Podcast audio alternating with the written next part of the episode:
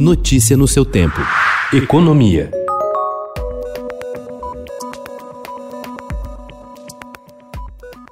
A pandemia e a pressão do desemprego trazido por ela têm movimentado o mercado de ensino profissionalizante e técnico no Brasil, além do segmento dos chamados cursos livres, aqueles não regulados. Com o país somando 14 milhões de desempregados, o número de matrículas nesse tipo de ensino deu um salto diante da urgência do brasileiro de se recolocar ou de ingressar no mercado de trabalho.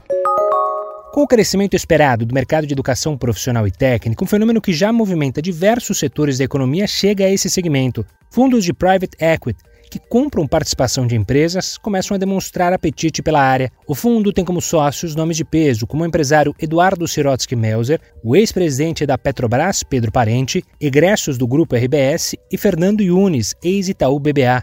No ano passado, o EB Capital já deu uma pista sobre o seu apetite ao adquirir duas escolas técnicas, a essa com uma grande ampla de cursos, desde contabilidade a logística, e a Enferminas, focada em enfermagem, área cuja procura cresceu na pandemia. A pandemia do novo coronavírus gerou perdas irreparáveis para milhares de famílias brasileiras que se despediram de entes queridos vítimas da doença. O prejuízo afetivo é inestimável, mas há ainda uma importante consequência financeira, já que muitas das vítimas eram trabalhadores ou aposentados responsáveis pelo sustento familiar.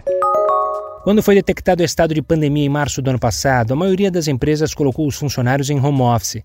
Essa decisão caiu como uma bomba na mais antiga fabricante de relógio de ponto do país, a DMAP, fundada em 1936. Quase um ano depois, a empresa conseguiu virar o jogo no momento em que a pandemia colocou em risco o seu negócio principal, controlar fisicamente a jornada dos trabalhadores. Na contramão de muitas companhias que encolheram e demitiram em 2020, a DMAP faturou 197 milhões de reais, 11% a mais ante 2019, com dois projetos um aplicativo para smartphone que permitisse marcar o ponto usando a geolocalização do trabalhador e cancelas que liberam acesso mediante reconhecimento facial. Notícia no seu tempo.